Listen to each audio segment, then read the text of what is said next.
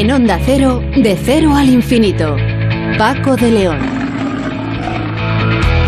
Señoras y señores, eh, bienvenidos a este tiempo de radio que compartimos cada semana aquí en Onda Cero. Bienvenidos en esta madrugada que como siempre vamos a dedicar a hablar de las cosas que nos interesan y que más nos gustan en un programa diferente para gente curiosa como usted. Hoy vamos a empezar hablando de un equipo de investigación liderado por el CSIC que ha identificado que una alteración genética que afecta a un desempeña un papel importante en tumores derivados de linfocitos T, los linfomas, y el cáncer de pulmón. Ambos son cánceres con supervivencias muy bajas. De ahí la importancia de este descubrimiento. Nos lo va a explicar José Bustelo, que es investigador del Centro de Investigación del Cáncer de Salamanca y líder de este trabajo. Hoy Sonsoles Sánchez Reyes nos contará la historia de los museos de cera y de Madame Tissot, una mujer interesante que tuvo una historia también que merece la pena ser contada. Hablaremos de una enfermedad bastante despiadada que es genética rara e incurable que en España afecta solo a unas 500 personas. Se trata de la epidermolosis bullosa, también conocida como piel de mariposa, por ser un grupo de, trastornos raros que tienen en común la extrema fragilidad de la piel, tan frágil como las alas de una mariposa.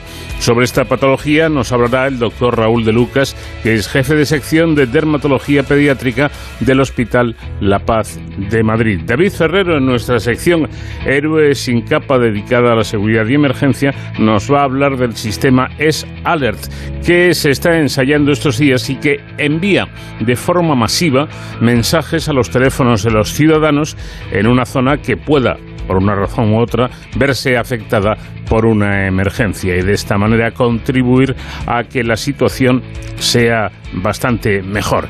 Y antes de terminar el programa buscaremos tiempo para contarles una historia yo creo que muy interesante y es la historia del átomo. Se van a sorprender, se van a sorprender eh, de cuándo data, de dónde empieza precisamente esta historia, cuándo empieza a hablarse del átomo desde entonces hasta hoy en día. Bueno, pues todo ello con un invitado musical eh, excepcional, un hombre que ha compuesto para, para grandes eh, cantantes, para grandes intérpretes y que se llama Bebu Silvetti.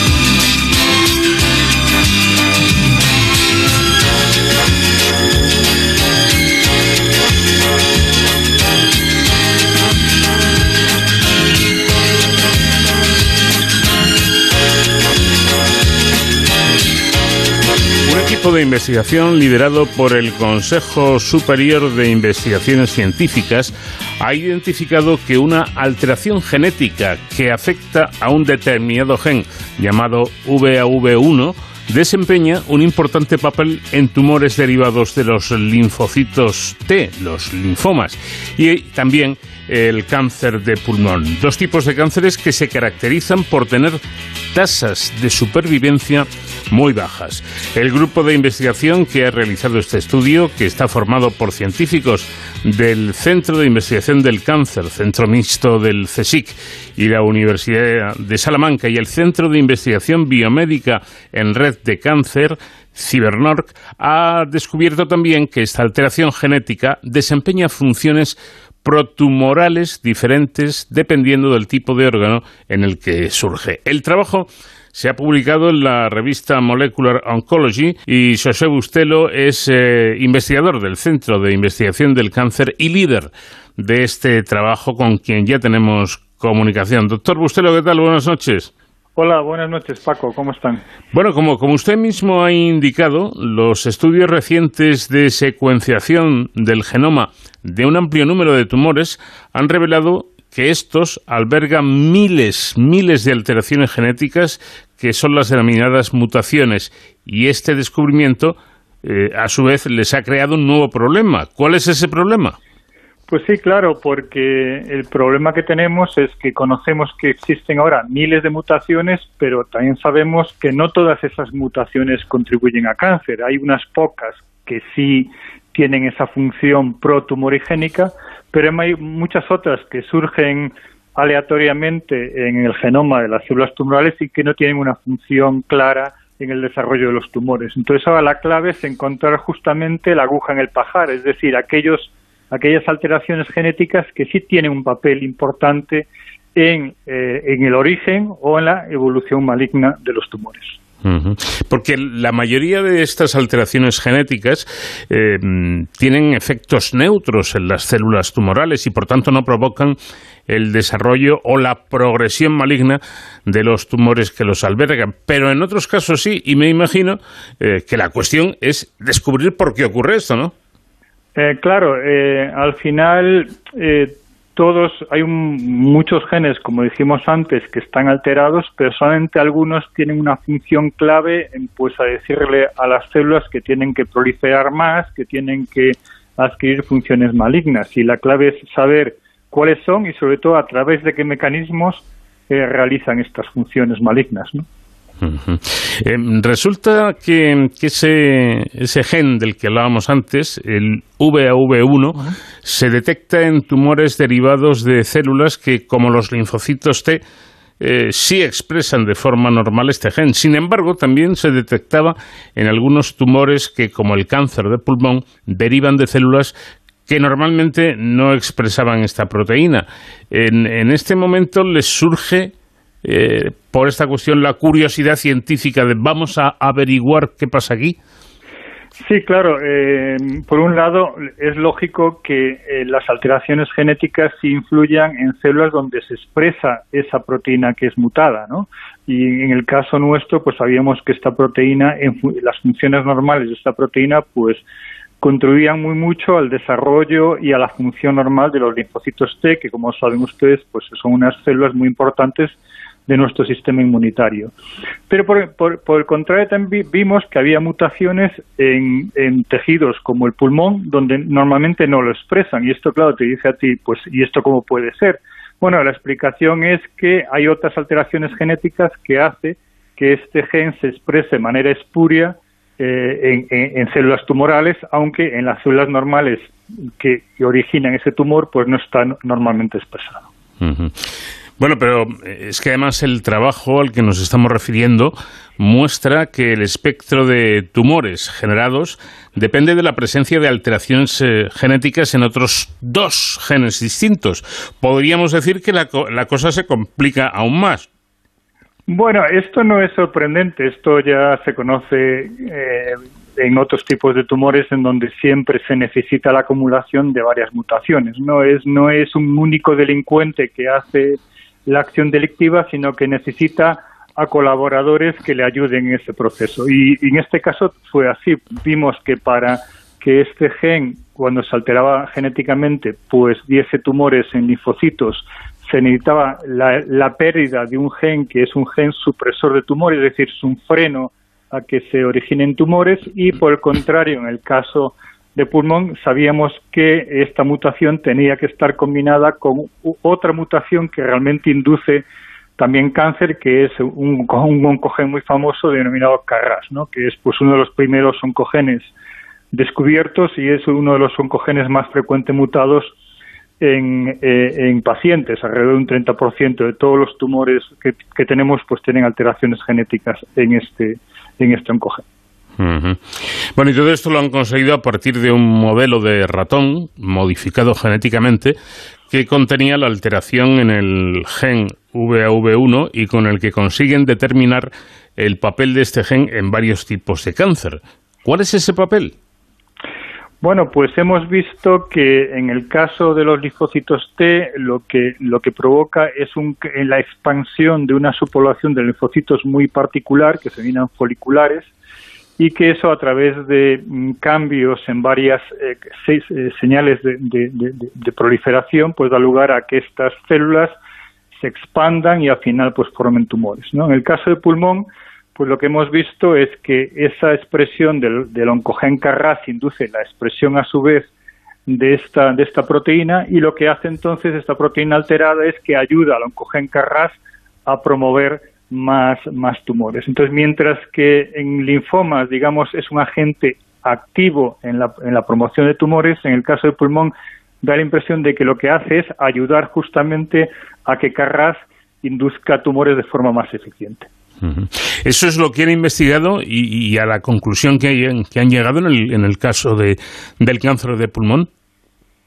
Efectivamente, en el caso de pulmón, realmente solamente el babuno será importante cuando tengamos alteraciones genéticas en el oncogen Carras y cuando las tenemos, entonces se supone que estos tumores originados por Carras primero se desarrollarán más rápidamente y serán más malignos eh, al final de su evolución.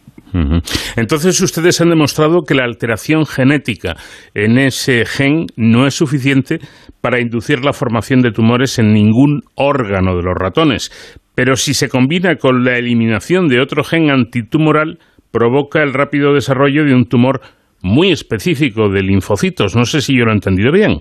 Sí, efectivamente. Eh, básicamente para que este gen, este gen sí que tiene un papel fundamental en tumores, pero para que eh, ejerza su función maligna necesita la colaboración de dos agentes que dependerán del tipo de tumor que se trate. En el caso de linfocitos se necesita la pérdida de este gen supresor, de un gen denominado TRP53, eh, y en el caso del pulmón necesitamos otra alteración genética que induce la superactivación de otra molécula que se denomina Carras. Bueno, esto em, es, eh, en síntesis, evidentemente, el, el trabajo que, que, han realizado tan, tan interesante ¿no? y que tiene que ver con todo esto que estamos hablando. ¿Cuál sería o cuál va a ser la, la siguiente fase de investigación? Bueno, eh, sobre todo, este era una prueba de concepto donde nos demostraba que este gen eh, sí era importante y, como consecuencia de ello, estos estudios lo que nos dice es que probablemente inhibir químicamente pues a esta molécula cuando está, alterada, pues sí que puede tener eh, pues un efecto clínico muy importante. Entonces, realmente el, trabajo que estamos haciendo, sobre todo ahora, es buscar inhibidores químicos que nos permitan inactivar la función de esta, de esta proteína cuando está alterada genéticamente, bien en linfomas o bien en cáncer de pulmón tratando de, bajar un poco al, al, suelo de los que no somos eh, investigadores como, como usted, profesor, em, ¿para qué sirve esto? Quiero decir, estamos hablando de cánceres, eh, como comentamos al principio, eh, que tienen mal pronóstico, que causan muchas muertes. Yo, estoy seguro que los oyentes estarán diciendo, bueno, que, que está muy bien todo este rollo que se están marcando, pero ¿esto servirá para encontrar tratamientos? Eh, eh, en eso tienen mucha razón los pacientes. Quiero decir que este, esta investigación no tiene un efecto directo en cómo van a ser tratados los mismos. Lo que sí es importante es que, claro, como dijimos anteriormente, existen múltiples mutaciones en, en diferentes tumores. Y la clave primero es identificar cuáles son las importantes a través de qué mecanismos funcionan para poder inhibirlas. Entonces, una vez que se ha demostrado esto, identificado pues justamente aquellas que son elementos clave en este proceso, pues el siguiente paso es inhibirlas. Que la podamos conseguir o no, hombre, pensamos que sí porque tenemos evidencias bioquímicas de que esa inhibición es factible. Pero bueno, desde ahí hasta que eso se pueda trasladar obviamente a los hospitales, pues eso es un largo camino, pero bueno, para eso está la investigación, justamente para explorar nuevas vías que nos permitan al menos mejorar la supervivencia de los pacientes de cáncer. Eh, me gustaría saber su opinión, porque aquí hemos expresado varias veces, eh, opinión que nos han eh, transmitido investigadores especializados en, cáncer y nos decían, si ya no tratamos de curar el cáncer, de, que el cáncer desaparezca, eh, con convertirlo en, en, una enfermedad, eh, pues no sé, como la diabetes o como cualquier otra de estas con las que se puede vivir, ya no estaríamos por, por contentos. ¿Está, ¿Está usted de acuerdo?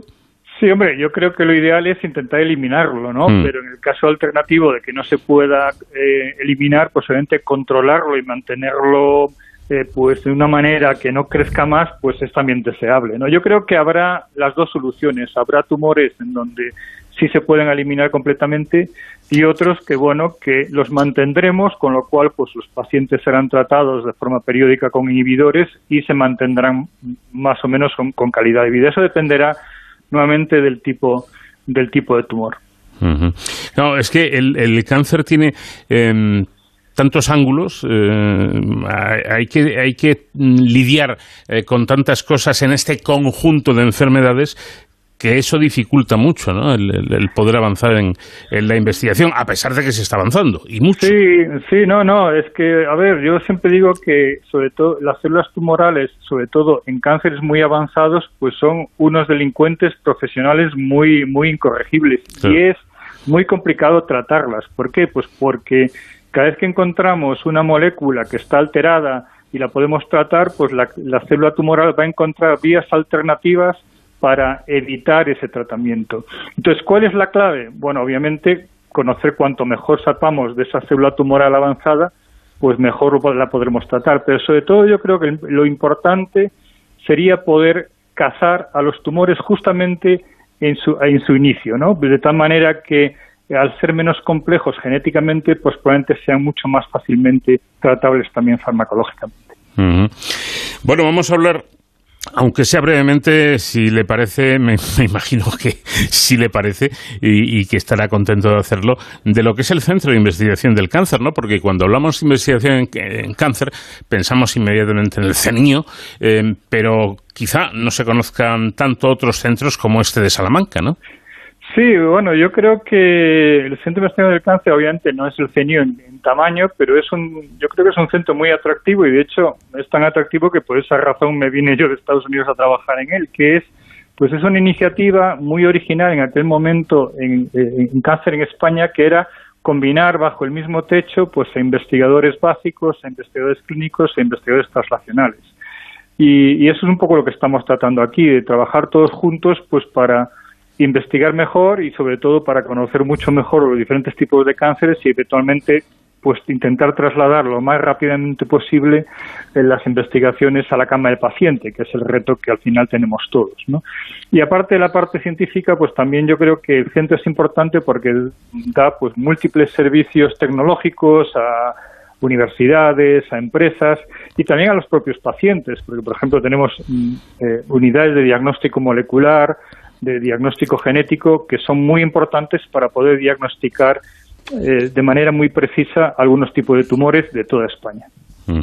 Ah, hablando de, retos, usted como eh, acaba de mencionar eh, viene de, Estados Unidos o venía de Estados Unidos, que es, no sé, por lo menos para para los que vemos la ciencia un poco desde, desde fuera, pues como la cuna de la investigación, ¿no? Donde están los más importantes y donde se hacen las cosas más trascendentales en, en ciencia. Em, usted lo ha, vivido en, primera persona, el paso de Estados Unidos a, España, a Salamanca, este centro de investigación del cáncer, ¿cómo, ha sido? Bueno, siempre es un poco difícil, ¿no? Porque como usted bien dice, pues eh, pasar de, Estados Unidos a España, pues es siempre un, reto, ¿no? Pero bueno, yo eh, retrospectivamente no estoy, no estoy decepcionado de haber vuelto. Yo creo que sí que tenemos que luchar mucho para que la situación cambie para mejor, que todavía estamos luchando y lucharemos durante los próximos años, pero bueno, yo creo que al final, si todos contribuimos y sobre todo yo creo que en España, pues no, no solamente en Salamanca, sino muchos centros de España, eh, se ha conseguido atraer a gente, a científicos muy importantes de todo el mundo, pues yo creo que ahí está el sustrato. Lo más importante siempre, la dificultad más importante es tener a personas y a científicos que puedan hacer el trabajo. Lo más fácil debería de ser conseguir financiación para que estos científicos trabajen de manera más estable.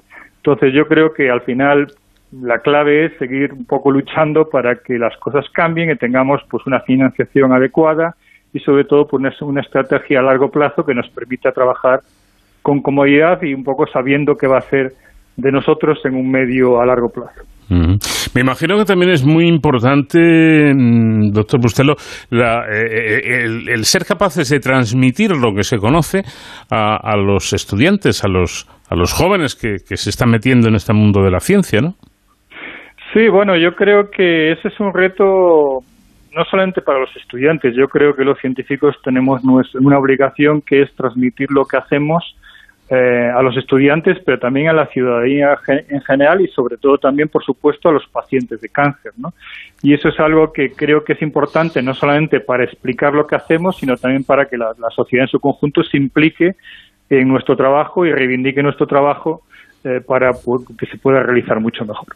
¿Usted cree, estamos hablando de cáncer, eh, algo que sensibiliza mucho a la, a la, sociedad, pero incluso en este, en este apartado, en este campo, ¿usted cree que la, la sociedad, eh, las personas, entienden el trabajo que ustedes hacen?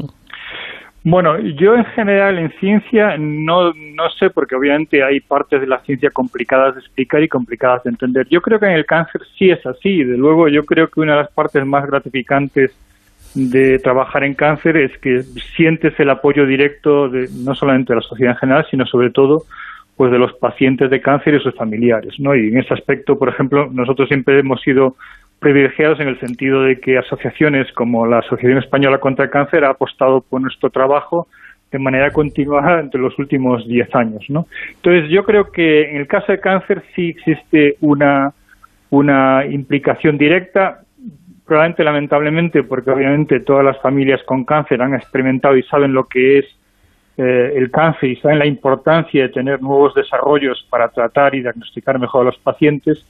Pero bueno, yo creo que nuevamente a nivel científico en general, el reto de los científicos es explicar lo que hacemos y que pues la sociedad sepa que eso es importante no solamente para la ciencia y para su salud, sino también para el desarrollo tecnológico de nuestro país.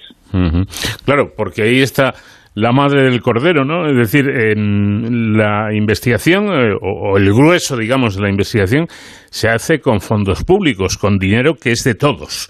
Eh, mm, yo creo que es importante que la gente sepa que ese dinero se invierte en algo interesante, que la investigación que están haciendo ustedes, incluso la investigación básica, eh, servirá o es muy posible que sirva en un futuro, mm, a medio, a corto, a largo plazo, para conseguir una diana terapéutica, por ejemplo.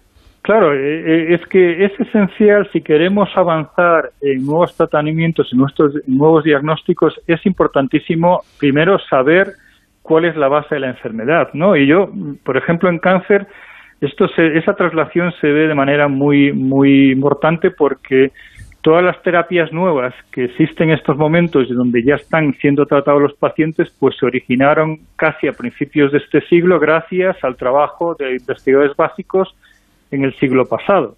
Mm. Y, por ejemplo, incluso ahora, más concretamente, en el caso de la inmunoterapia, que es, como sabe usted, pues quizá la, la, avanzadilla en el tratamiento de múltiples cánceres, pues esto surgió en, en, dos laboratorios básicos pues hace 15 años escasamente y desde esos 15 años pues obviamente se ha conseguido no solamente encontrar una aplicación, sino que además esa aplicación está ya ahora eh, en uso diario en, los pacientes de cáncer. Entonces yo creo que es importante nunca ser demasiado miopes con la ciencia, porque la ciencia eh, no es simplemente la ciencia aplicada, sino que probablemente los más importantes desarrollos que vayamos a tener dentro de 10, 15 años están surgiendo en estos momentos en, laboratorios de investigación básica.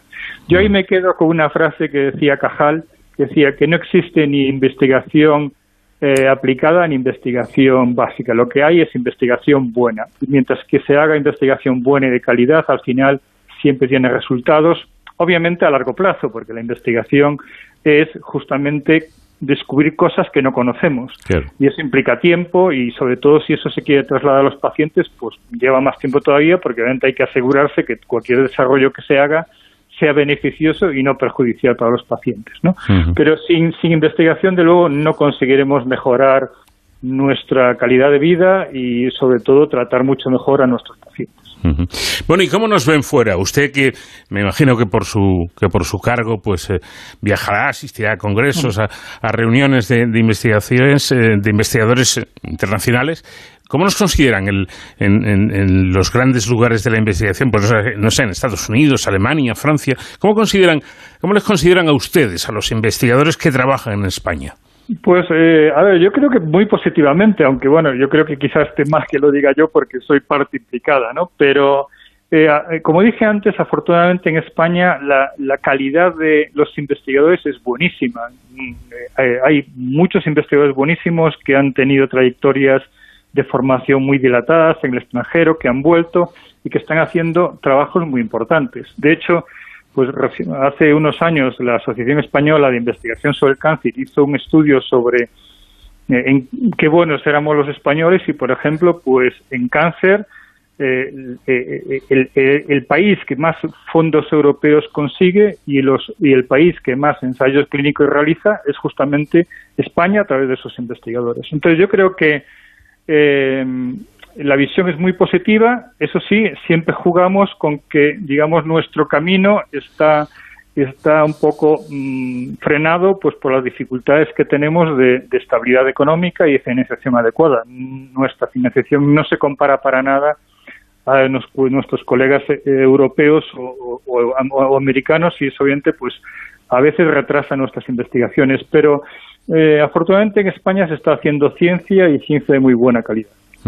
Precisamente en esos países punteros eh, se utiliza mucho la financiación de, empresas por, parte de las empresas que, ceden cantidades de dinero importantes.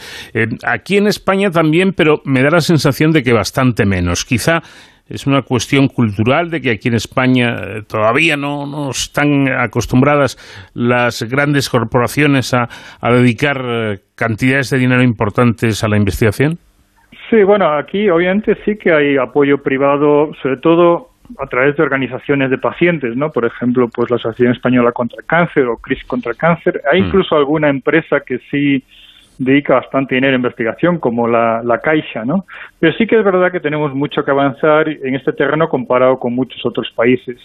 Eh, sí, bueno, yo creo que hay varias cosas. Una, pues que efectivamente que se conciencien que pues la invertir en ciencia es importante para la sociedad en su conjunto, pero yo creo que también es necesario que haya cambios legislativos, ¿no? Siempre reivindicamos que tiene que haber una ley de mecenazgo que al final reconozca y premie pues este tipo de contribuciones altruistas a la ciencia o cualquier otra actividad, ¿no? sea cultura o de otro tipo. Entonces yo creo que hay por un lado, sí, ese, ese quizá una, se necesita una mayor implicación de, de, las empresas en este terreno, pero también se necesitan cambios legislativos que, de, en cierta manera, premien esa, esa implicación de las empresas en este tipo de labores. Bueno, ya casi para terminar y sin ánimo de frivolizar, eh, pero mm, yo diría de una manera un poco castiza, yo que le sigo a usted, eh, que es un poco cañero, ¿no? hay que ser reivindicativo, hay que hablar claro y sin tapujos de estos temas de, de ciencia y reivindicar de manera directa. Pues yo, pues, pues yo creo que sí, porque al final eh, yo creo que si luchamos entre todos, pues podremos conseguir cambiar las cosas. Si no luchamos y si no ponemos sobre el tapete cuáles son nuestros problemas y si no trasladamos a la sociedad cuáles son pues nuestras trabas para trabajar mejor, pues yo creo que, que no cumpliríamos nuestra función y no cambiarían las cosas. Entonces yo creo que de vez en cuando sí que está bien darle un poco de toque de atención educado a nuestros administradores para que tengan un poco en cuenta a los administrados en general y sobre todo obviamente en este caso a los científicos y al sistema científico. Como dije anteriormente, yo creo que eso es algo que trasciende bastante nuestro marco, porque al final la investigación y el desarrollo, como dije anteriormente, pues es fundamental para tener una empresa, una economía mucho más competitiva y al final pues que tengamos nuestros beneficios sociales, que tengamos nuestros buenos salarios y nuestras buenas pensiones. Sin eso, realmente el país fracasaría como tal eh, porque no podríamos pues gestionar un poco todos nuestros servicios sociales. Mm. Bueno, pues José Bustelo, investigador del Centro de Investigación del Cáncer de Salamanca y líder de este trabajo que hemos estado comentando. Si le parece, mm, de lo de Salamanca, o sea, la ciudad de Salamanca la dejamos para otro día que hablemos, porque a mí me trae muy buenos recuerdos de mi época de estudiante Salamanca y en este sentido creo que usted es afortunado de trabajar allí, ¿no? Sí, fíjese que yo no soy de aquí, o sea, en esto sí mm. que puedo eh, opinar objetivamente y la verdad Salamanca es una ciudad preciosa desde el punto de vista arquitectónico, es una ciudad para presumir desde el punto de vista histórico y es una sociedad muy amable pues para criar a tus hijos y para vivir en ella, o sea, que realmente les recomiendo a todos que nos visiten. Sin duda alguna. Profesor, muchas gracias por habernos atendido. Enhorabuena por el trabajo que realizan. Muchas gracias a ustedes. Buenas noches.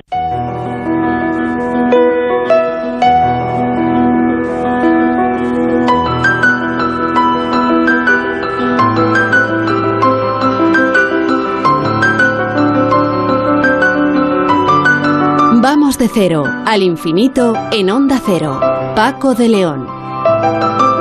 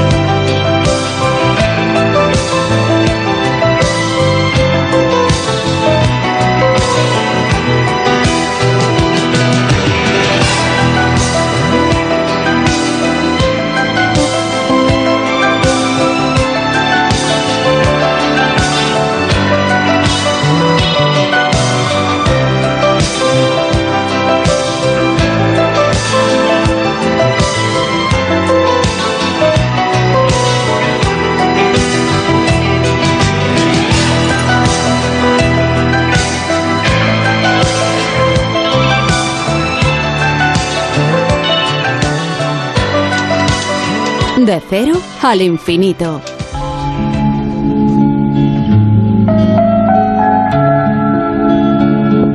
Madame Tissot da nombre al mundialmente famoso imperio de museos de cera, del que el originario está en Londres, pero actualmente tiene presencia en los cinco continentes con otras 24 sedes en lugares como Nueva York, Ámsterdam, Dubái, Sydney, Las Vegas, Hong Kong o Shanghái. Ella será la protagonista de estos paseos por la historia que nos trae Sonsoles Sánchez Reyes. Sonsoles, ¿qué tal? Buenas noches. Muy buenas noches, Paco. Y es que eh, la historia de esta mujer resultó ser tan moldeable como sus figuras de cera. Madame Tissot nació como Anne-Marie Groshold, también escrito Greishold, en Estrasburgo, Francia, el 1 de diciembre de 1761 para diferenciarla de su madre del mismo nombre, la llamaban Marie. Era hija de Anne-Marie Walder y del militar Joseph Grossholz, muerto durante la Guerra de los Siete Años, dos meses antes de que ella naciera. Conocemos la vida de Madame Tissot por las memorias que ella misma dictó a una amiga en tercera persona en 1838, con casi 80 años, y que fueron publicadas en 1878. Pero su biografía dista mucho de la realidad. Sus aires de grandeza la llevaron a inventarse muchas afirmaciones, como haber nacido en Berna. Philippe Maté Curtius, 1737-1794, era un médico anatomista de origen alemán instalado en Berna, Suiza. Modelaba en cera para enseñar anatomía a los futuros médicos. En 1761, el príncipe Conti, primo del rey francés Luis XV, pasa por Berna y visita el estudio del médico. Impresionado por su talento, le lleva a París bajo su mecenazgo. En París, Curtius siguió realizando bustos de los personajes más populares del momento. Allí la aristocracia será su principal clientela y empleará su técnica para modelar sus retratos. En 1767, Curtius pide a su antigua ama de llaves, Madame Groshold, trasladarse a París a su servicio. La señora Groshold va con su hija Marie de seis años. De Curtius, Madame Tussaud aprendió a modelar en cera y empezó a llamarle tío. Algunos creen que pudo haber sido su verdadero padre. Marie era muy apta y aprendía rápido. La primera exposición de Curtius en 1770 fue un éxito tal que en 1776 trasladó la colección al Palacio Real. En 1782 inauguró una segunda exposición de bustos de celebridades en el Boulevard du Temple, donde tenía su residencia y taller que complementaría con la Caverna de los Grandes Ladrones, una galería de criminales precursora de la Cámara de los Horrores que en el futuro Madame Tussaud crearía en su museo. Según Madame Tussaud, la hermana de Luis XVI, Madame Elizabeth, pidió lecciones a Curtius para aprender a esculpir cera. Curtius delegó las clases en Marie, de 18 años, y en sus memorias esta afirma que residió un tiempo en el Palacio de Versalles porque Madame Elizabeth lo solicitó así. Quizá Marie exageró su estancia permanente en el palacio, que no parece muy probable, pero de sus enseñanzas no hay duda porque la princesa creó varias efigies religiosas de cera. En la casa de Curtius de París, muchos de los hombres más talentosos de Francia se reunían regularmente para debatir los asuntos de la época. Según Marie, Curtius era un conversador brillante, lo que formaba parte del atractivo de los visitantes que, según dice, incluían algunos tan ilustres como Voltaire, Rousseau, el conde de Mirabeau, Benjamin Franklin, el marqués de Lafayette y Maximilien Robespierre. La primera escultura de cera que hizo Marie eh, fue la de Voltaire, lo hizo ella sola, Curtiu envió a Voltaire una invitación para que lo visitara y viera sus últimas figuras de cera. Durante esta visita, Marie afirma haber moldeado el rostro de Voltaire dos meses antes de fallecer este, al que siguieron los de otros personajes como Rousseau y Benjamin Franklin. El 12 de julio de 1789, dos días antes de la toma de la Bastilla, manifestantes dirigidos por Camille Desmoulins irrumpieron en el taller de Curtius para llevarse los bustos de Necker y del duque de Orleans y exhibirlos durante una manifestación blandiendo banderas negras con motivo de la destitución por el rey de Necker, el ministro de Finanzas. Quien portaba el busto de Orleans fue herido por una bayoneta durante el tumulto y quien llevaba el de Necker fue muerto en la plaza Vendôme. Curtius pudo recuperar el busto de Orleans intacto y seis días más tarde el de Necker, muy deteriorado. Al estallar la revolución en 1789, Curtius, buen hombre de negocios, supo adaptar su colección. Los protagonistas de su galería fueron los nuevos gobernantes, las celebridades del momento, los criminales y los decapitados, fórmula que más tarde daría fama mundial a su sobrina. A pesar de haberse relacionado con la aristocracia y la realeza, Curtius supo desvincularse del antiguo régimen, convirtiéndose en republicano. En sus memorias, Marie relata que durante el periodo de terror fue arrestada con Josefina de Beauharnais, futura esposa de Napoleón, y llegaron a aceitarle la cabeza como preludio a su ejecución. Pero por las gestiones de Curtius y la intercesión del actor y dramaturgo Collot Bois, que presidiría la Asamblea Nacional, fue liberada para realizar los bustos de los decapitados. Marie afirma que el famoso pintor Jacques-Louis David contribuyó a su liberación porque sus figuras de cera le eran útiles para sus pinturas. Las cabezas eran entregadas a Marie para hacer sus moldes. Si se las llevaban o si ella las recogía de la guillotina, como afirma, no es posible saberlo. Madame Tussaud, según sus propias palabras, temblando de horror, estaba obligada a hacer un molde. Cuenta que hacía los modelos de cera de los guillotinados sentada en los escalones de la sala de exposición. Los retratos en cera de las víctimas más famosas atrajeron multitudes. Se incorporaron a la exposición los realistas bustos de Luis XVI, María Antonieta, Marat o Robespierre. En 1794 al tío de Marie le ordenaron ser traductor del ejército francés. Robespierre lo envió al Rin porque hablaba alemán. Tras unos meses retornó muy enfermo.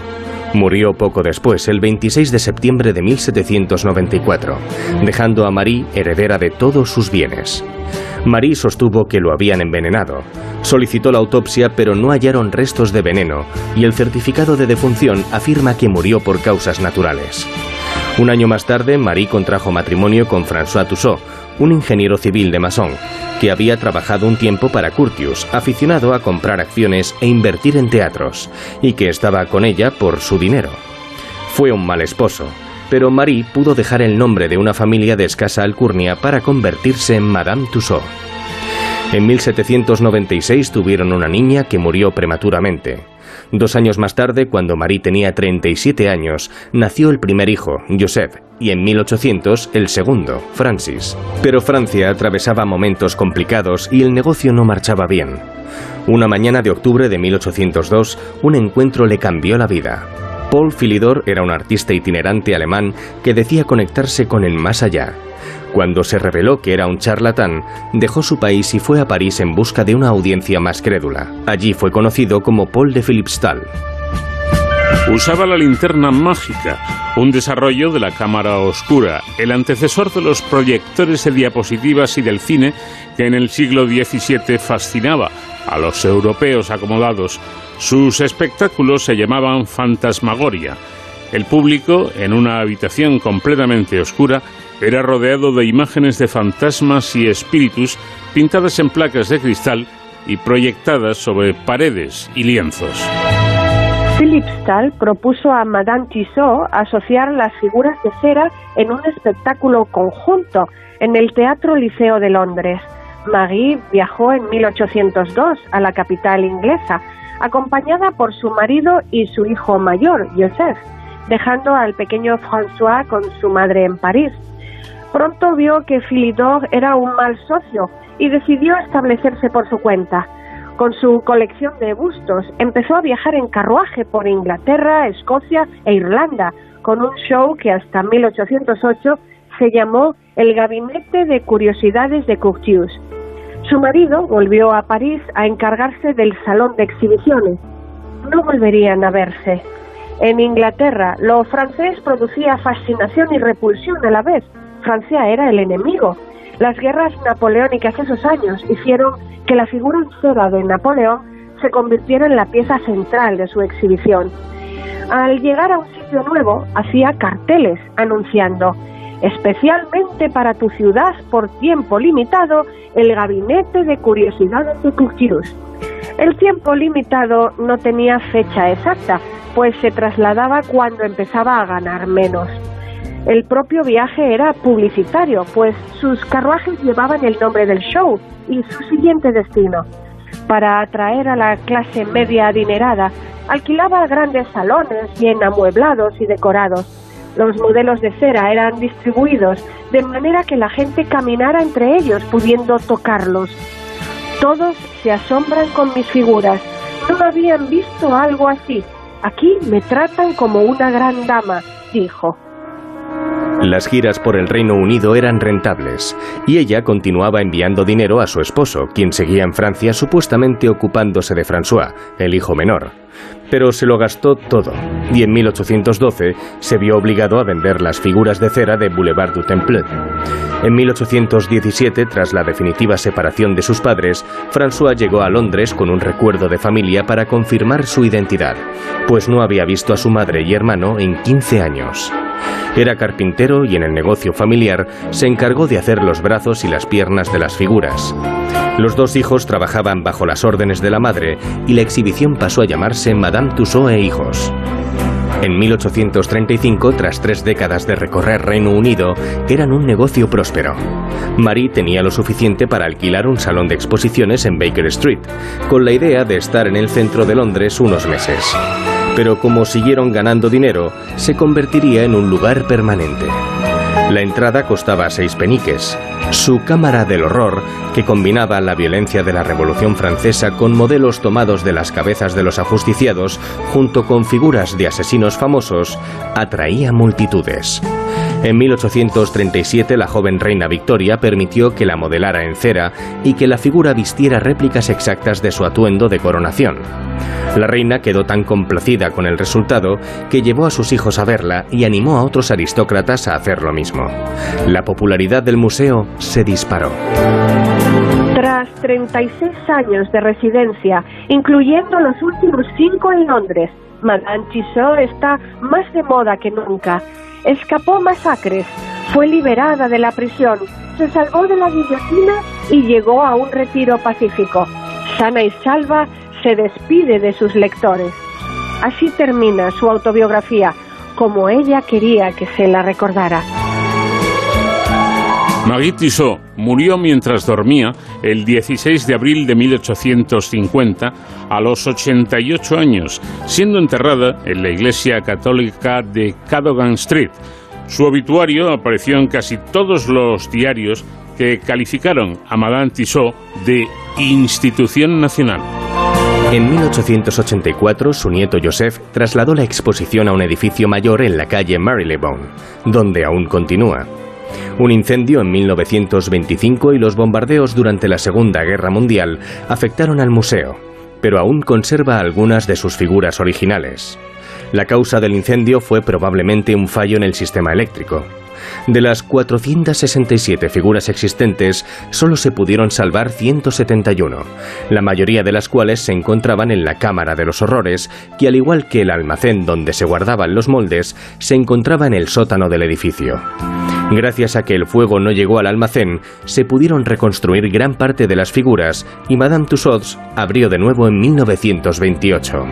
Conocidos actualmente como Museos Madame Tussauds, sin apóstrofe, son propiedad de la empresa Merlin Entertainment tras la adquisición en mayo de 2007. Su museo sigue siendo exitoso entre londinenses y visitantes. Actualmente es uno de los lugares más visitados de Londres y el museo de cero más importante del mundo, que exhibe a la entrada el autorretrato que realizó Marie en 1842. Hasta hoy, Madame Tissot sigue utilizando las técnicas que Philippe Curtius enseñó a Marie. Pues esta es la historia de los museos de, cera y de esta mujer, Madame Tissot, que da nombre al mundialmente famoso imperio de museos de, de, cera. La próxima semana tendremos otra historia, como siempre, con Sonsoles Sánchez Reyes. Gracias, Sonsoles, y que tengas buena semana. Igualmente, Paco, un abrazo grande y gracias a ti. De cero al infinito.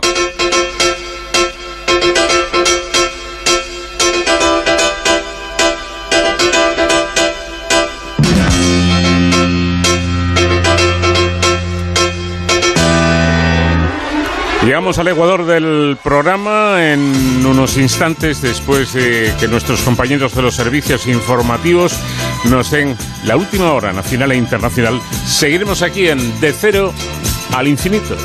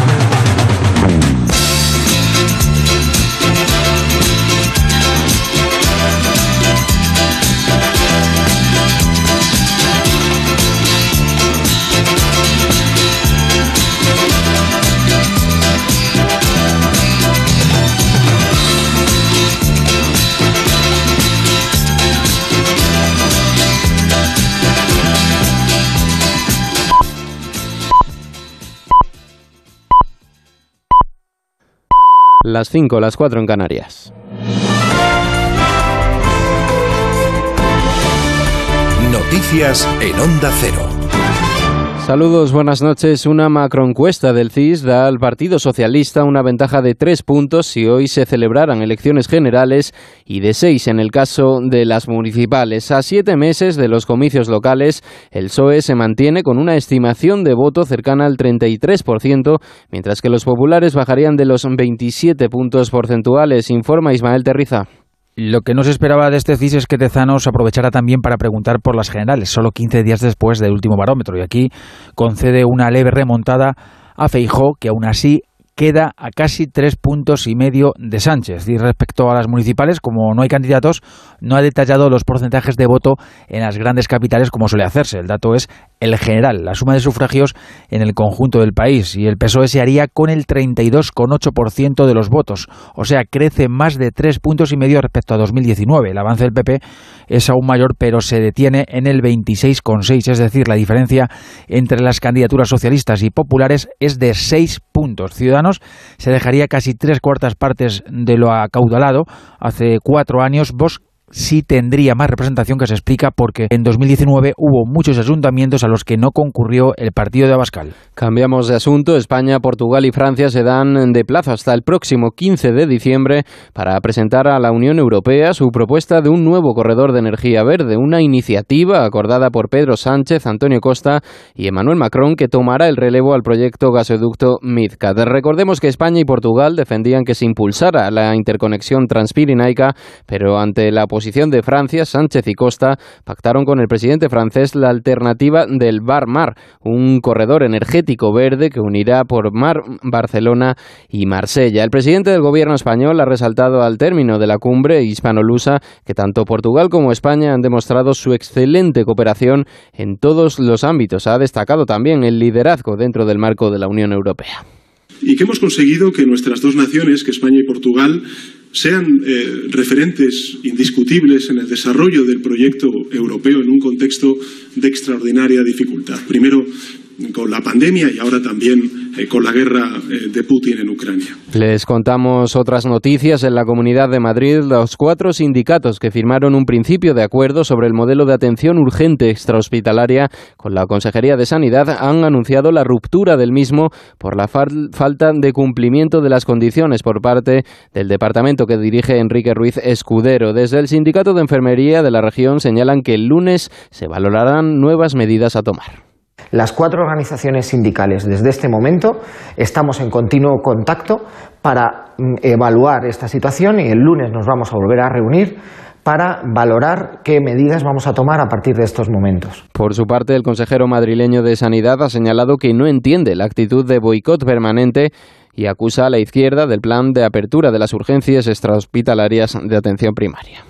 Nosotros continuamos con ese plan. Lo que esperamos es que, en todo este tiempo se pueda dar esa respuesta eh, asistencial que merecen los madrileños, que desde luego no se puede actuar como se ha hecho por parte de la izquierda con esa campaña feroz que está eh, generando temor por parte de los madrileños.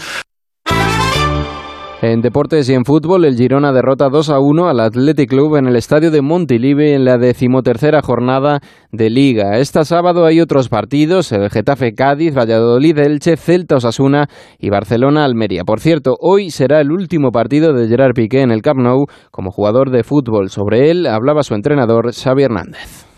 Bueno, son circunstancias, ¿no? Muchas veces no elegimos el, final, ¿no? Sino que las circunstancias te dan, te dan para, para ver, ¿no? Cómo estás, qué, rol tienes en el equipo y en este sentido las circunstancias han hecho que, toma, que tomara la decisión Gerard en estos momentos, ¿no? Bueno, se han dado así por, por, por suerte o por desgracia y desearle todo lo mejor. En tenis, el español Carlos Alcaraz se despide de su andadura en el último Masters 1000 de la temporada después de que se haya tenido que retirar del partido de cuartos de final. Alcaraz tuvo que ser atendido por molestias y ahora dice tener la mirada ya puesta en las finales de la ATP de Turín. Hasta aquí la información actualizamos en 55 minutos cuando sean las 6, las 5 en Canarias. Ya saben que pueden mantenerse informados en todo momento en nuestra página web.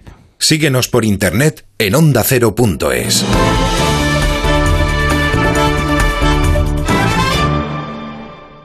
Más información, más participación, más contenido. Hay más de una razón para que prefieras ondacero.es. En ondacero.es tienes la radio en directo, la actualidad y las noticias al momento. Y por supuesto, lo mejor y más destacado de cada programa, para que puedas escucharlo donde y cuando quieras. Ondacero.es. Más y mejor.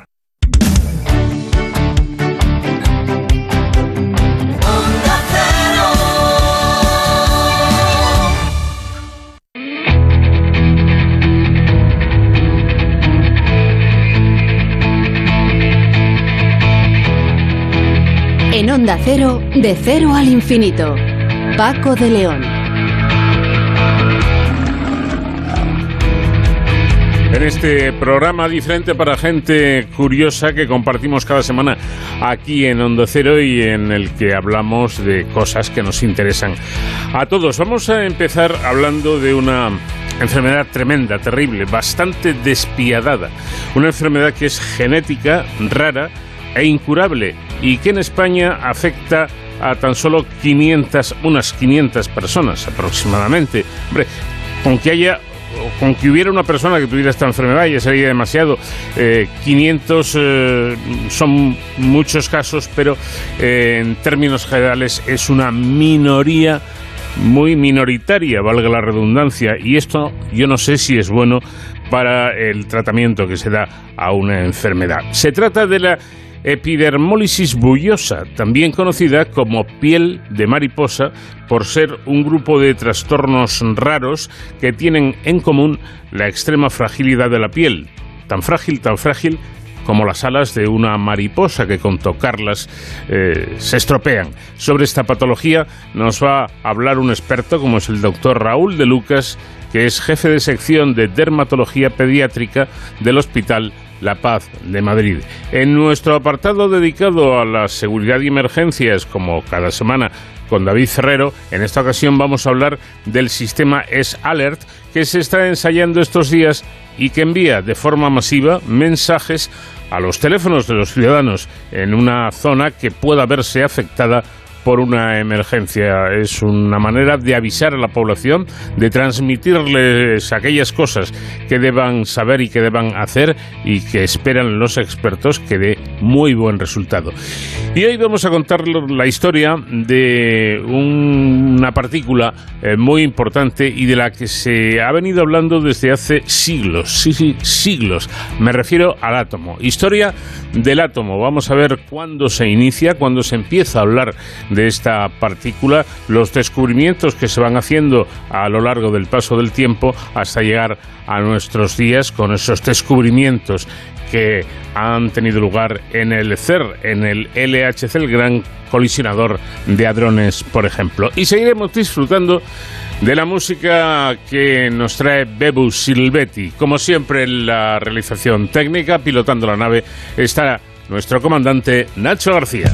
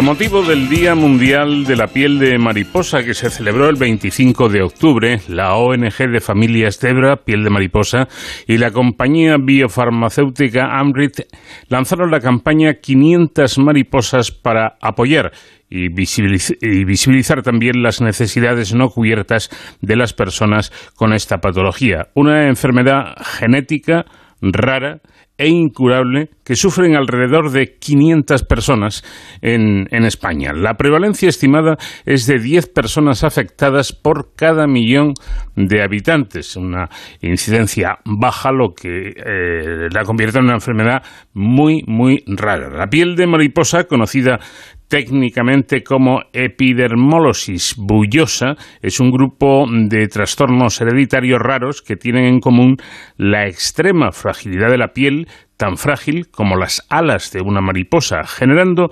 ampollas y heridas que tardan semanas, meses e incluso años en curar o que no llegan a curarse nunca.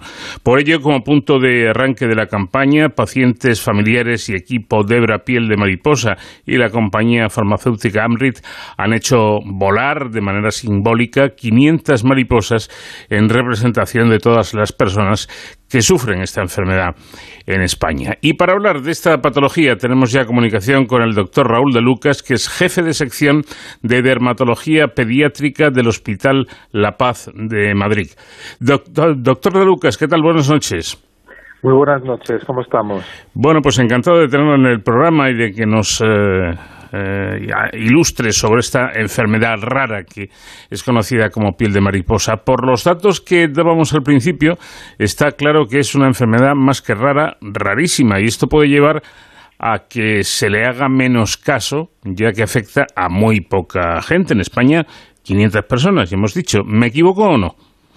Bueno, eh, realmente los datos son los que son y has hecho una introducción estupenda explicando perfectamente en qué consiste la epidermólisis ampollosa o piel de mariposa.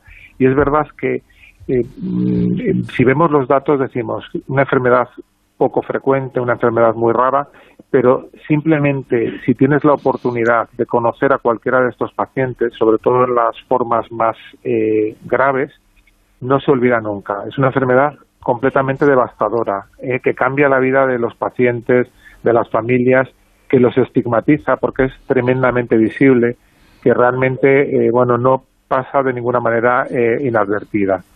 realmente nosotros como médicos vemos a un montón de pacientes, en concreto los dermatólogos tenemos consultas masificadas, pero este tipo de pacientes que representarían casi, no se puede decir eh, de forma categórica, pero yo creo que es una de las enfermedades más graves, desde luego en dermatología y posiblemente también en medicina. Bueno, y eh, vamos a hacer un poco de historia. ¿Cuándo se descubre la existencia de esta enfermedad? Bueno, pues realmente eh, esta enfermedad es conocida desde prácticamente hace más de 500 años, porque estos pacientes con, con esta extremada fragilidad cutánea, con aparición de cicatrices, de quistes, con pérdida de la función de las manos, con afectación también de las mucosas, pues están referidos prácticamente en todos los tratados de, de, medicina, ¿no? O sea, es una enfermedad que conocemos mucho. Es verdad que eh, eh, desde hace pocos años sabemos que es una enfermedad genética, que está producida por mutaciones en 20 genes, eh, que la, la, tenemos muy bien categorizada porque realmente estamos utilizando eh, todos estos avances en diagnóstico genético para saber exactamente qué tipo de mutación tienen cada uno de nuestros pacientes y un poco hacer una correlación con lo que presentan clínicamente, o sea, con lo que vemos nosotros en la piel y eso nos ha abierto eh, también muchas posibilidades también de intentar nuevos tratamientos. Decíamos que es una enfermedad genética, pero ¿qué es exactamente lo que la produce? ¿Qué gen o genes es o son los que fallan y cuál es la, alteración que tiene ese gen? Pues mire, eh, para eh, que la piel funcione como debe funcionar, es decir, que eh, sea una verdadera barrera cutánea que nos defienda del exterior, que haga que nuestra temperatura sea estable, que podamos manipular y podamos relacionarnos con el medio ambiente, debe, eh, eh, su estructura debe funcionar perfectamente. ¿no? Entonces, hay una serie de proteínas que lo que hacen es pegar eh, unas capas con otras de la piel y estas son las que precisamente están alteradas en la epidermólisis ampollosa. si las proteínas que se alteran o que faltan o que están ausentes son las más superficiales, tendríamos ampollas más superficiales y por tanto menor impacto de la enfermedad. Si son más profundas, es decir, se despega toda la epidermis, que es la capa más superficial de la piel, tendríamos las formas más graves. Hmm. Estas formas más graves, además, tienen eh, participación también de las mucosas, sobre todo de la boca, del esófago y de la mucosa anal. O sea, que realmente son enfermos que tienen dificultades para, para alimentarse, tienen dificultades muchas veces, bueno, pues para vivir, ¿eh? porque cualquier cosa, por mínimo traumatismo o mínimo roce, les puede producir una ampolla, esa ampolla deja una cicatriz, esa cicatriz deja una deformidad eh, que hace que los dedos se peguen, hace que no puedas andar porque la rodilla se flexiona. Es una enfermedad sobre todo las formas más graves, tremendamente devastadora. Precisamente le iba a preguntar yo si existen grados de esta enfermedad, por lo que estoy escuchándole, parece ser que sí, ¿no? Sí, sí, hay formas leves, ¿eh? que no por eh, llamarlas nosotros leves sean menos importantes, leves y localizadas. Por ejemplo, hay pacientes que tienen formas simples con ampollas en manos y pies, pero una ampolla alguna vez en verano, cuando has hecho mucho ejercicio, una gran caminata, ves que lo que molesta y estás dos o tres días eh, sin poder calzarte bien, pues esto es lo que sufren eh, nuestros pacientes con formas localizadas más leves, ¿no? Mm. Luego hay otras generalizadas o, o, más severas, más graves, bueno, que afectan prácticamente a toda la superficie corporal, incluso a las mucosas. ¿eh? Y esas son las que más vemos nosotros aquí en el Hospital de la Paz, que es centro de referencia, y son las que, bueno, pues más problemas nos dan, más eh, motivo de estudio, más eh, búsqueda de nuevas opciones terapéuticas. Eh, comentaba usted que se conoce esta enfermedad desde hace medio siglo, 500 años concretamente. ¿Y cómo es que no tiene cura después de tanto tiempo? Bueno, pues porque las enfermedades genéticas, desgraciadamente, se han empezado a comprender eh, hace muy poquito tiempo, hace pocas décadas, y realmente el, saber qué tipo de, genes son los que están implicados, las vías metabólicas que eh, están determinadas por esos genes es algo muy reciente, ¿no? Estamos acariciando eh, con terapia génica, con infusión de, de células madre, con nuevos tratamientos tópicos, la mejoría de esta enfermedad, el control de determinados síntomas pero nos falta todavía, desgraciadamente, espero que no mucho tiempo, pero algunos años para poder eh, controlar o para poder curar, por lo menos, o mitigar en parte todo lo que eh, produce esta enfermedad. Le voy a preguntar qué discapacidad provoca esta patología. Me imagino que dependerá mucho del grado de, enfermedad que tenga el paciente, ¿no? Pues mire, las formas más severas son pacientes que están desnutridos, tienen eh, retraso del crecimiento, tienen una dificultad muy importante para alimentarse, porque la boca eh, es pequeñita, la lengua se queda pegada, pueden perder piezas dentarias. Luego, las propias ampollas y las propias heridas hacen que eh, la piel esté constantemente inflamada, con tendencia a la fibrosis y la cicatrización. Eso, eso hace que se pierda la pinza, de la, se peguen los deditos y eh, realmente la mano deje de funcionar. Muchas veces tienen problemas en, en la deambulación. Y finalmente, y a partir de la segunda década de la vida, muchos de estos pacientes, sobre todo con las formas graves, desarrollan eh, carcinoma epidermoide, que es un tipo de tumor eh, cutáneo maligno tremendamente agresivo que puede acabar con, eh, con la vida de estos pacientes. O sea que realmente es algo pues tremendo, con una estigmatización, porque la imagen corporal pues también está alterada, van vendados, tienen heridas constantemente, las heridas se pueden infectar y pueden oler mal. O sea, realmente son pacientes que sufren, ¿eh? tanto los pacientes desde el minuto uno, desde que nacen, y sus familias durante toda la vida. Eh, ¿Estos enfermos pueden llevar una vida más o menos autónoma o, suelen ser dependientes? Bueno, pues las formas severas eh, suelen ser dependientes. ¿eh? Las formas moderadas o, menos graves, bueno, siempre necesitan ayuda y necesitan mucha ayuda desde el punto de vista familiar, social también de material de cura, eh, pero sí pueden llevar una vida más independiente, en función de la gravedad, fundamentalmente. Y mm, ya hemos comentado que es una enfermedad lamentablemente incurable, esperemos que, que no por mucho tiempo, pero de momento es incurable. Pero ¿qué tratamientos existen para poder, digamos, paliar esta enfermedad? Bueno, el tratamiento estándar es la cura. O sea, existe un protocolo de curas con apósitos que no se pegan a la piel, con determinados eh, antisépticos y, productos que lo que hacen es mejorar o favorecer un poquito la cicatrización y evitar la sobreinfección de las heridas y el dolor.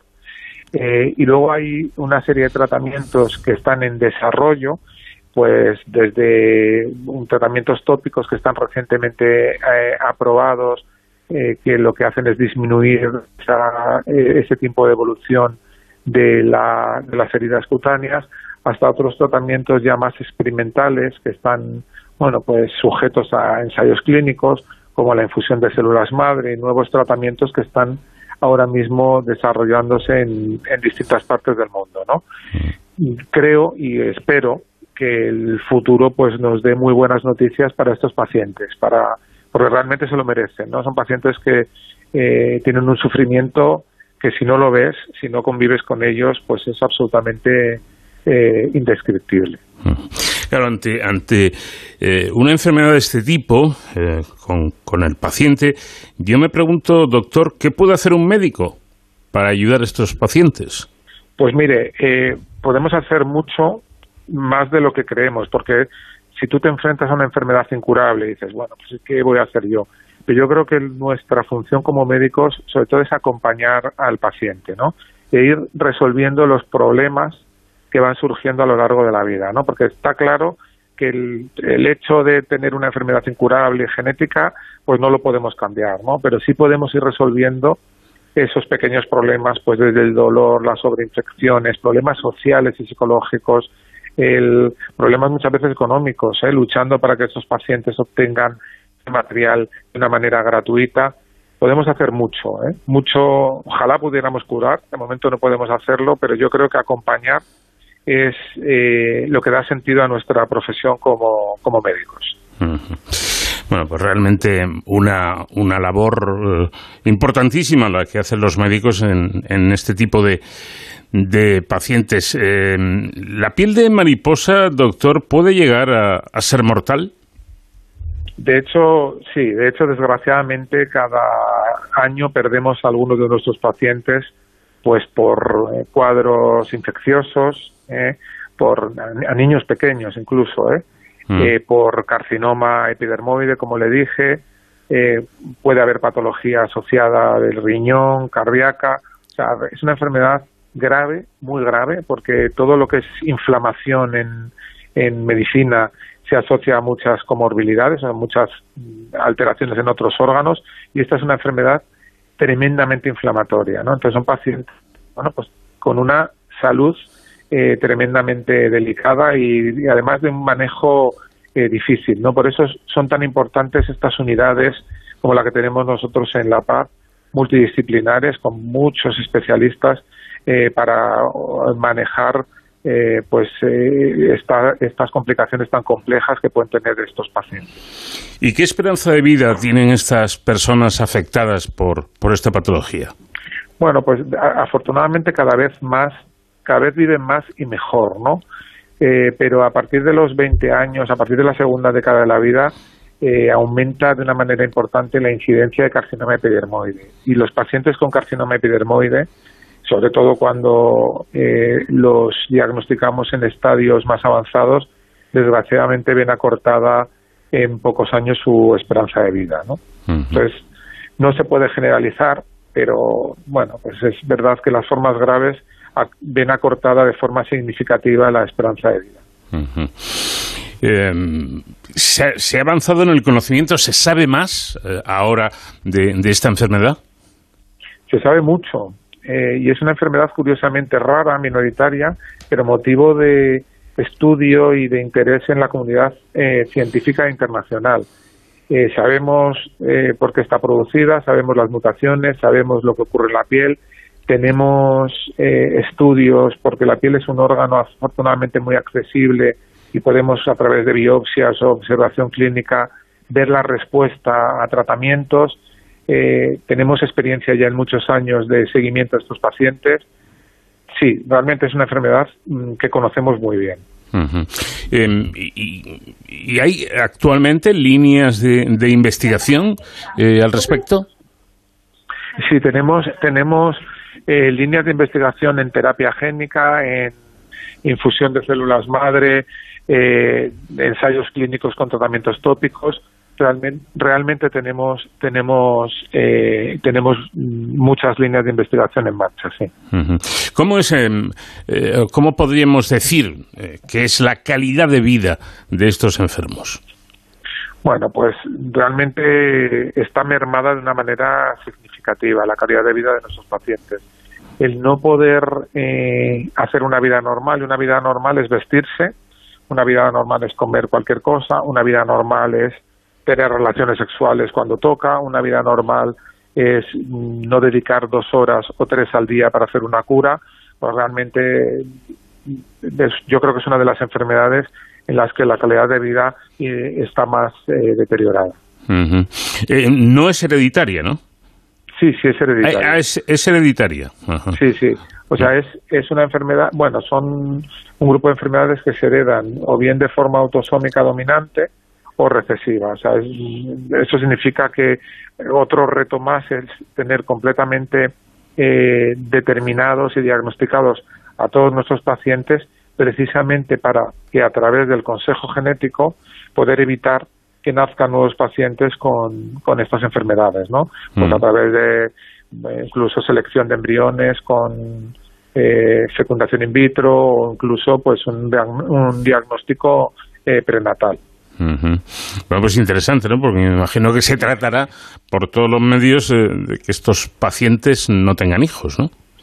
Bueno, o si deciden tener hijos, mm. que los hijos nazcan libres de la enfermedad, porque eso también lo podemos hacer. Ahora mismo hay, hay conocimientos y tecnología para poder hacer eh, esta selección. Es decir, que eh, eh, personas que padezcan de esta enfermedad mediante las técnicas adecuadas, bueno, sería un poco como los enfermos de SIDA, ¿no? Que hay personas con SIDA que pueden tener hijos, se lava el esperma y, los hijos no tienen por qué tener SIDA. Claro, de hecho, estos pacientes, tenemos varios pacientes con hijos. Mira, una de las pacientes que tenemos más graves tiene cuatro hijos sanos. Caramba. Sí, sí, cuatro hijos sanos.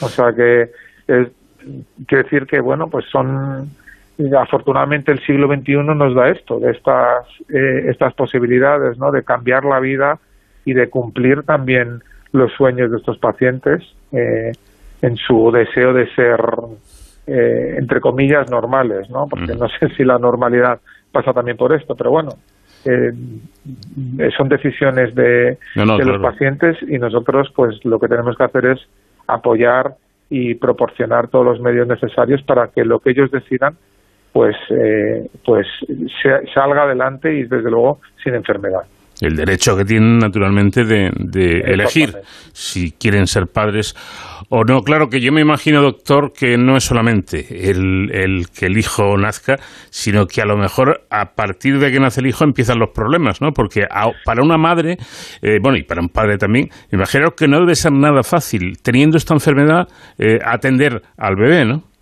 Bueno, es tremendamente complicado pero bueno, pero claro, es algo que no nos corresponde a nosotros eh, juzgar. Nosotros tenemos que estar para apoyar y, y, la opinión que yo pueda tener personal o que pueda tener usted, pues bueno, no tiene que ver con también con la realidad de estas familias, ¿no? Claro. Pero sin duda es más complicado, mucho más complicado. Bueno, y casi para terminar, ¿en qué, en qué zonas del cuerpo aparecen las heridas? ¿Hay, ¿Hay zonas específicas o puede aparecer en cualquier parte? Pueden aparecer en cualquier parte, pero sobre todo en las zonas de roce o de manipulación. Entonces, manos, pies, superficies articulares, la cara, la boca, el cuello, eh, incluso el cuero cabelludo. Pues imagínate pues cualquier cosa. El hecho, un bebé cuando nace, el hecho de succionar, el hecho de, de, mamar, pues mm. hace que se le produzcan ampollas en la boca. Cuando empiezan a manipular con las manitas ampollas en, las manos, cuando se calzan en los pies. es que el, cinturón de seguridad del coche les puede provocar una ampolla, el caerse, el, yo qué sé, lo que es una vida normal, ¿no? Mm. Para estos pacientes todo es una verdadera agresión. Tremendo, sin lugar a dudas. Eh, supongo que el Hospital La Paz de, Madrid que nos tiene acostumbrados a, tantas cosas buenas, ¿no? Eh, considerado como, uno de los mejores hospitales no solo de España, sino, sino de Europa.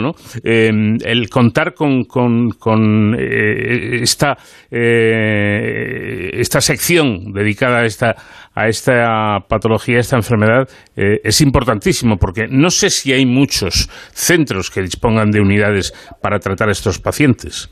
Pues mire, en España somos dos centros, eh, uno está en San Juan en Barcelona y nosotros, ¿no? Y un poco, a pesar de todas las dificultades, porque la sanidad pública está pasando por, creo yo, del, uno de los peores momentos de la historia, ¿no? De, en este país tenemos problemas de, de, de recursos, tenemos desde luego problemas, muchos problemas de personal, o sea, somos muy pocos para todo el trabajo que hacemos y tenemos acabamos de pasar de una situación tremenda con, con el COVID y, bueno, y ahora que estamos despertando de esta pesadilla nos damos cuenta de las carencias que tenemos, ¿no? Esto se suple y sí, sí, me gustaría un poco el, cerrar con esto, ¿no? Se suple con ilusión, con dedicación, con el trabajo en equipo, pues no solo de los médicos, ¿no?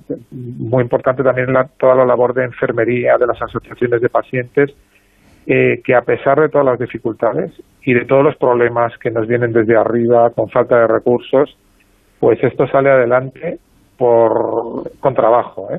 con trabajo y con y privando a nuestras familias muchas veces de, pues un sábado eh, en el campo o, mm. un, puente, ¿no? O sea, porque eh, esto es así, ¿eh? Y yo mm. creo que, que la gente lo tiene que saber, ¿no? Que detrás de de una unidad de estas o detrás de cualquier patología o de cualquier consulta, cualquier ambulatorio, hay alguien que está sacrificando más de lo, o sea, es nuestro trabajo, cobramos por ello, pero créame que hay mucho eh, y cada vez más y en esta situación mucho de sacrificio también personal y familiar. No nos cabe duda, desde luego que es un, un trabajo arduo y, que requiere de, sacrificios por parte precisamente de los... Es un trabajo maravilloso. ¿eh? Sí, sí, evidentemente. Eh, se supone que quien se dedica a esto, doctor, tiene una, una vocación y disfruta con ese trabajo, aunque a veces sea un poco saturante. Pero bueno, eh, la última pregunta, ya con esta mm, eh, terminamos, doctor. Eh, ¿Es fácilmente diagnosticable esta enfermedad? Bueno, para, para nosotros sí, o sea, para los dermatólogos sí. O sea, es una enfermedad que ya aparece ya en el momento del nacimiento, con ampollas, se debe sospechar.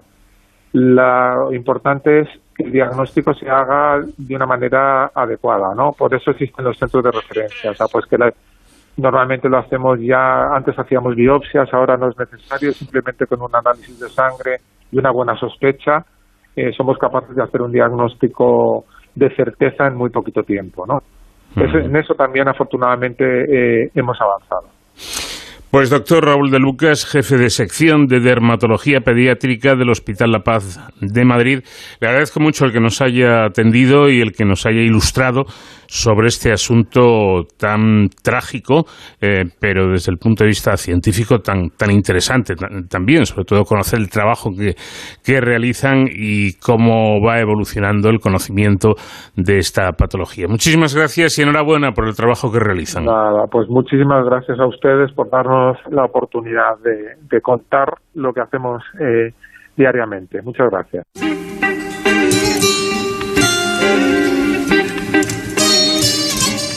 you.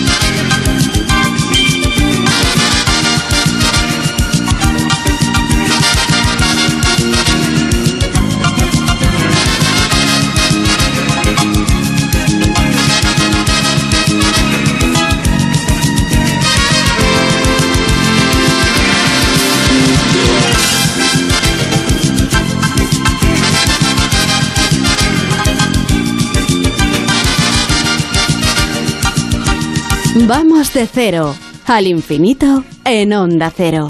Paco de León.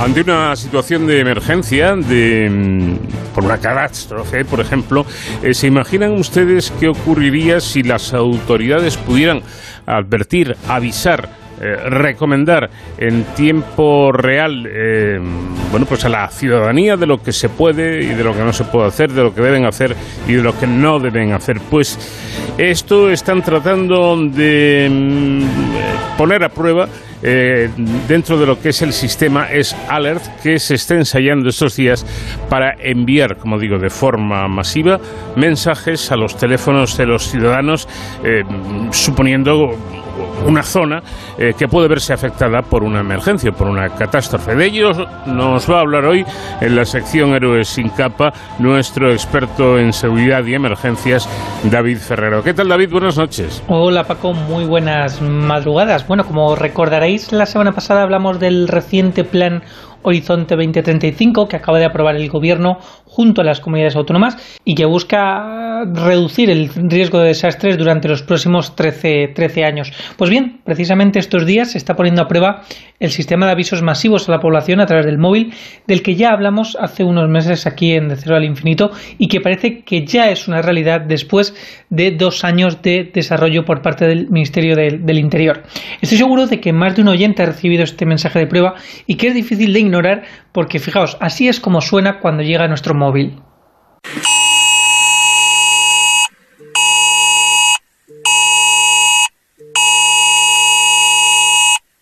Claro, tú estás tranquilamente en tu casa, en tu trabajo o sacando al perro de paseo y de repente empiezas a escuchar este pitido en tu móvil, te lo sacas del bolsillo y ves que en la pantalla aparece un mensaje que dice algo así como es alert, que es como se llama este, este, este sistema, es alert prueba del nuevo sistema de alerta a la población ante emergencias, no responda a este mensaje, no llame al 112. Este es un mensaje de prueba en la región en la que nos encontremos. Una vez leído el mensaje, pulse aceptar para eliminarlo de la pantalla. No es necesario realizar ninguna otra acción. Gracias por su colaboración. Fin del mensaje de prueba. Y abajo un botón donde puede aceptar que al pulsar desaparece este, este mensaje. Como digo, son muchos los ciudadanos que en determinadas zonas han recibido el envío de, prueba, pero vamos, si, si usted nos está escuchando y no ha sido uno de los que lo ha recibido, no se preocupe, porque o bien no estaba usted en la zona de pruebas donde se ha realizado el envío masivo, o es que aún no se ha llevado a cabo en, en su comunidad. Porque hay un calendario que ha fijado Protección Civil junto con los, eh, las comunidades autónomas y los 112 regionales, estos centros de emergencia que ya conocemos aquí también, para eh, llevar eh, a cabo esta prueba. Por ejemplo, ya se, han, ya se han realizado el envío de mensajes en Cantabria, Andalucía, Asturias, en Extremadura, en la Comunidad Valenciana, en Galicia, estos días en Murcia, Baleares, Madrid, Aragón, Navarra y Cataluña. La semana que viene, el día 10 de noviembre, se realizarán en el País Vasco, en Castilla y León, Canarias y Ceuta. Y el miércoles 16 de noviembre, en las últimas comunidades en recibir estos mensajes serán Castilla-La Mancha, La Rioja y Melilla. Pero bien, ¿en qué consiste este, este sistema ¿no? y el envío masivo? Bueno, pues eh, el sistema se llama S-Alert, como hemos dicho, también conocido como el 112 inverso. Eh, lleva desplegado en España, como digo, desde el pasado 21 de junio, eh, tras meses muchos meses de desarrollo por parte del Ministerio de Interior y del Ministerio de Asuntos Económicos y Transformación Digital. Y bueno, pues se ha puesto en marcha durante estas semanas, sobre todo para probar eh, su fiabilidad y que funciona de forma, eh, de forma correcta, ¿no? Porque al final eh, la idea es que en caso de emergencia, sea del tipo que sea, Protección Civil puede aprovechar las redes de telefonía móvil para enviar información en tiempo real a la población que se encuentre en un lugar determinado y que vaya a ser afectada por esa emergencia. Esto es, en definitiva, que los ciudadanos eh, que estemos potencialmente afectados por esa emergencia podamos protegernos mejor y se nos alerte de forma rápida y temprana a nuestro móvil, que es una herramienta que llevamos siempre encima, eh, de lo que puede ocurrir o de lo que está ocurriendo en ese, en ese momento. Este sistema está eh, dentro de, la red de alerta nacional de, de, protección civil y es una herramienta pues muy sencilla, muy cómoda y muy útil para los ciudadanos, sobre todo porque no tenemos nada que hacer. Así de, así de fácil, solamente mirar nuestro móvil cuando recibamos la alerta y entonces sí, y esto es fundamental, claro, seguir las instrucciones que nos faciliten a través de estos mensajes. En el caso del mensaje de prueba, la instrucción es pulse alerta y no haga nada más. Pero ¿qué tipo de información llega a nuestro móvil? Bueno, pues tal y como indica Protección Civil, eh, la información que llega es sobre el riesgo sobre la situación que ha provocado la alerta, las consecuencias eh, que, esto genera ¿no? y las acciones a tomar eh, por las personas que reciben la alerta. Esto es, si hay un terremoto, ha ocurrido un terremoto en esta zona, esto es lo que eh, así de, de grande ha sido en la escala de este terremoto y estas son las medidas a adoptar, cómo debe usted protegerse. Bueno, pero ¿cómo, ¿cómo, llega la alerta? Pues como hemos escuchado, aparece un, un mensaje en nuestra pantalla, acompañado por un pitido y una vibración, incluso, y esto es muy importante y muy interesante, aunque el teléfono esté silenciado o en modo no molestar. Y el mensaje de alerta permanece en esta pantalla hasta que se pulsa el botón aceptar. Es decir, que no se puede decir que tras 15 minutos sonando el pitido y la alerta, alguien diga, no es que no lo he escuchado. Bueno, esto está activo eh, de forma constante hasta que se pulsa el recibido. Y no tenemos que hacer nada, ¿no? El ciudadano no tiene que hacer ninguna acción previa, ni realizar una suscripción, ni, descargar, ni descargarnos ninguna, ninguna app en el teléfono. Tampoco debemos registrar nuestros datos, ni facilitarnos eh, en ninguna organización. El mensaje con la alerta lo recibiremos sin tener que hacer nada, nada. De hecho, este sistema no utiliza nuestros datos personales, no sabe en los eh, eh, nombre y apellidos, el DNI, no sabe los datos de las personas a las que llegan, solamente que utiliza el sistema de telefonía que eh, en una determinada zona todos los móviles que estén en esa zona reciben esa alerta. Pero Protección Civil no sabe quién es la persona que está recibiendo ese, ese, ese mensaje. Eh, por lo cual también han surgido bulos, han surgido desinformaciones, sobre todo a través de las redes sociales, que dicen que es un sistema que se queda con nuestros datos. No, no, no, no. No tenemos que hacer nada, no tenemos que registrarnos, no tenemos que facilitar nuestros datos. Es simplemente el uso de la tecnología para que los ciudadanos estemos más protegidos ante fenómenos ante emergencias que surgen de forma espontánea y para las cuales pues eh, eh, tener toda la información en nuestro teléfono algo tan fácil como eso nos puede suponer pues algo tan fundamental como es eh, salvarnos la vida. Eso sí Paco importante hay que indicar que en los teléfonos Apple en los iPhone sí que es verdad que deberíamos desactivar una opción que viene desactivada por, por defecto, eh, la fabricación del teléfono, y es en ajustes, notificaciones, si nos vamos abajo del todo, hay una pestaña que pone eh, alertas de protección civil. Deberíamos darle para que estos mensajes nos lleguen, asegurarnos de que nos llegan estos mensajes, porque si no corremos el riesgo de que no nos lo notifique por esa configuración de privacidad que tienen eh, este tipo de, modelos de, teléfono. Y con esta prueba, pues como digo, se trata de eh, verificar el funcionamiento de este 112 inverso que en palabras del director general de Protección Civil y Emergencias, Leonardo Marcos, como eh, le entrevistábamos aquí en enero de este año, y nos hablaba así de este 112 inverso. Bueno, el PWS es la, digamos que es la última tecnología que hay en materia de emisión de avisos a la, a la población. También es conocido como el 112 inverso, porque de lo que se trata es de poder emitir desde los centros de emergencias, bien desde el Centro Nacional o bien desde los centros de las comunidades autónomas, los centros 112, avisos de situaciones de emergencia directamente a los teléfonos móviles mm, que haya en una determinada zona geográfica previamente determinada. Por ejemplo, en el riesgo de maremotos, al que, como saben, estamos, eh, tenemos zonas de la, de la costa especialmente en el sur, la costa atlántica andaluza, que es una zona en que hay cierto riesgo de, maremotos, los tiempos de respuesta desde que se detecta este riesgo hasta que llega, hasta que se producen los primeros daños, hasta que llega la primera ola a la costa, pueden ser muy cortos. Podemos estar hablando de 30 minutos, 30, 40 minutos. En consecuencia, todo lo que hagamos para adelantarnos, para poder avisar a las personas que se encuentren en esas zonas será tiempo que, estamos ganando y en definitiva será eh, una mejora importante en nuestra seguridad. Bueno, y aunque para todos los que nos dedicamos en alguna de alguna forma a esto de la protección civil, esta herramienta SALERT es sin duda maravillosa, no debemos esperar a que la emergencia ocurra para prepararnos. Deberíamos buscar información sobre posibles riesgos y aprender cómo actuar ante ellos, porque son riesgos que en nuestro día a día nos podemos encontrar, como puede ser un accidente de tráfico, pero también un incendio, si vivimos en una zona eh, rural, un incendio forestal, por ejemplo, ¿no? Si vivimos cerca de un pantano, pues una inundación, en fin, eh, suele ser sencillo buscar esta información en las páginas web del 112 de Protección Civil y es una información que es sencilla y que en un determinado momento puede salvarnos vidas. Y con esto, Paco, me despido hasta la semana que viene y hasta entonces, pues ya saben, protéjanse.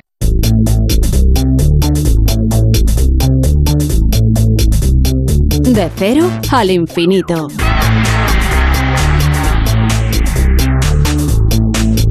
Vamos a conocer un poco mejor la historia de esa partícula extraordinaria que es El átomo, una historia que se inicia 450 años antes de Cristo con las afirmaciones postuladas por el filósofo griego Demócrito de Abdera. Él aseguró que la materia podía ser dividida indeterminadamente en partículas cada vez más diminutas hasta llegar al punto más indivisible de aquella materia, esas partículas eh, cada vez más diminutas a las que Demócrito llamó átomos, palabra que en griego significa inseparable. Así que la materia se componía de átomos y estos eran inseparables de forma que Demócrito marcó una distinción entre los pensadores anteriores que nombraron elementos átomos a elementos como el agua, el aire y el fuego.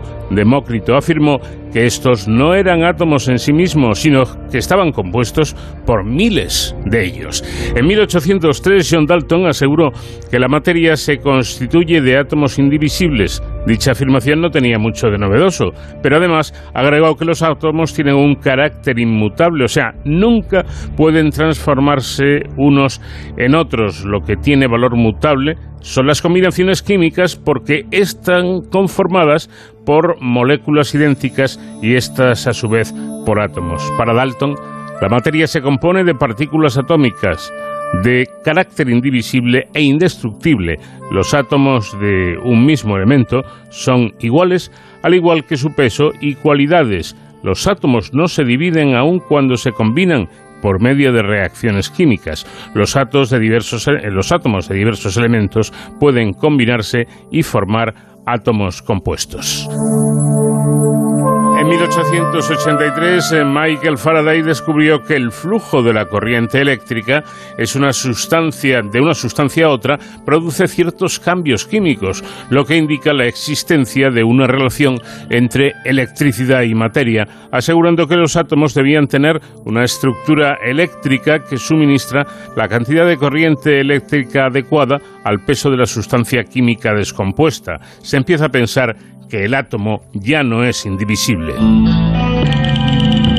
El año 1906 sale a luz el modelo atómico de Thomson, que claramente invalida el anterior modelo atómico de Dalton, ya que éste no reflexionaba sobre la estructura interna del átomo. En 1911, Ernest Rutherford modificó el modelo de Thomson, ya que consideró que el núcleo central del átomo se encuentra ahí, precisamente la carga positiva y la masa. Niels Bohr en 1911, estudiando disciplinadamente el modelo de Rutherford, profundizó la manera en que los electrones se mantenían bajo una órbita estable alrededor del núcleo sin radiar energía. Además, gracias al número cuántico n, pudo asegurar que primero existe una distancia entre la órbita y el núcleo, segundo, que no todos los electrones circulan por todas las órbitas y tercero, calculó el radio de la órbita. En 1916 vino el modelo de Sommerfeld, que, basado en el de Borg, formula aportes a la mecánica relativa indicando que los electrones recorren velocidades cercanas a la luz. En 1924 sale a la luz precisamente el modelo de Schrödinger, que como innovación tiene en cuenta los cuatro números cuánticos N, I, M, S para afirmar que un átomo en un átomo no hay electrones con los cuatro números cuánticos iguales. Y por fin, en los años 60, los físicos estadounidenses Murray Hellman y George Zweig detectaron una partícula subatómica denominada quark.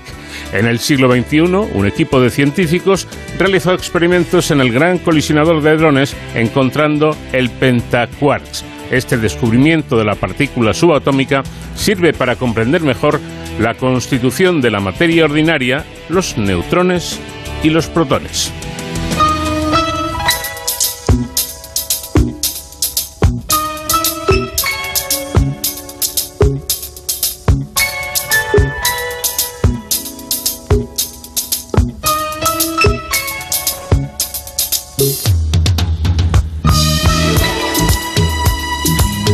Pues esto fue todo por esta semana, pero en siete días estaremos otra vez aquí, de nuevo, para seguir hablando de asuntos que nos interesan en este programa diferente para gente curiosa como usted.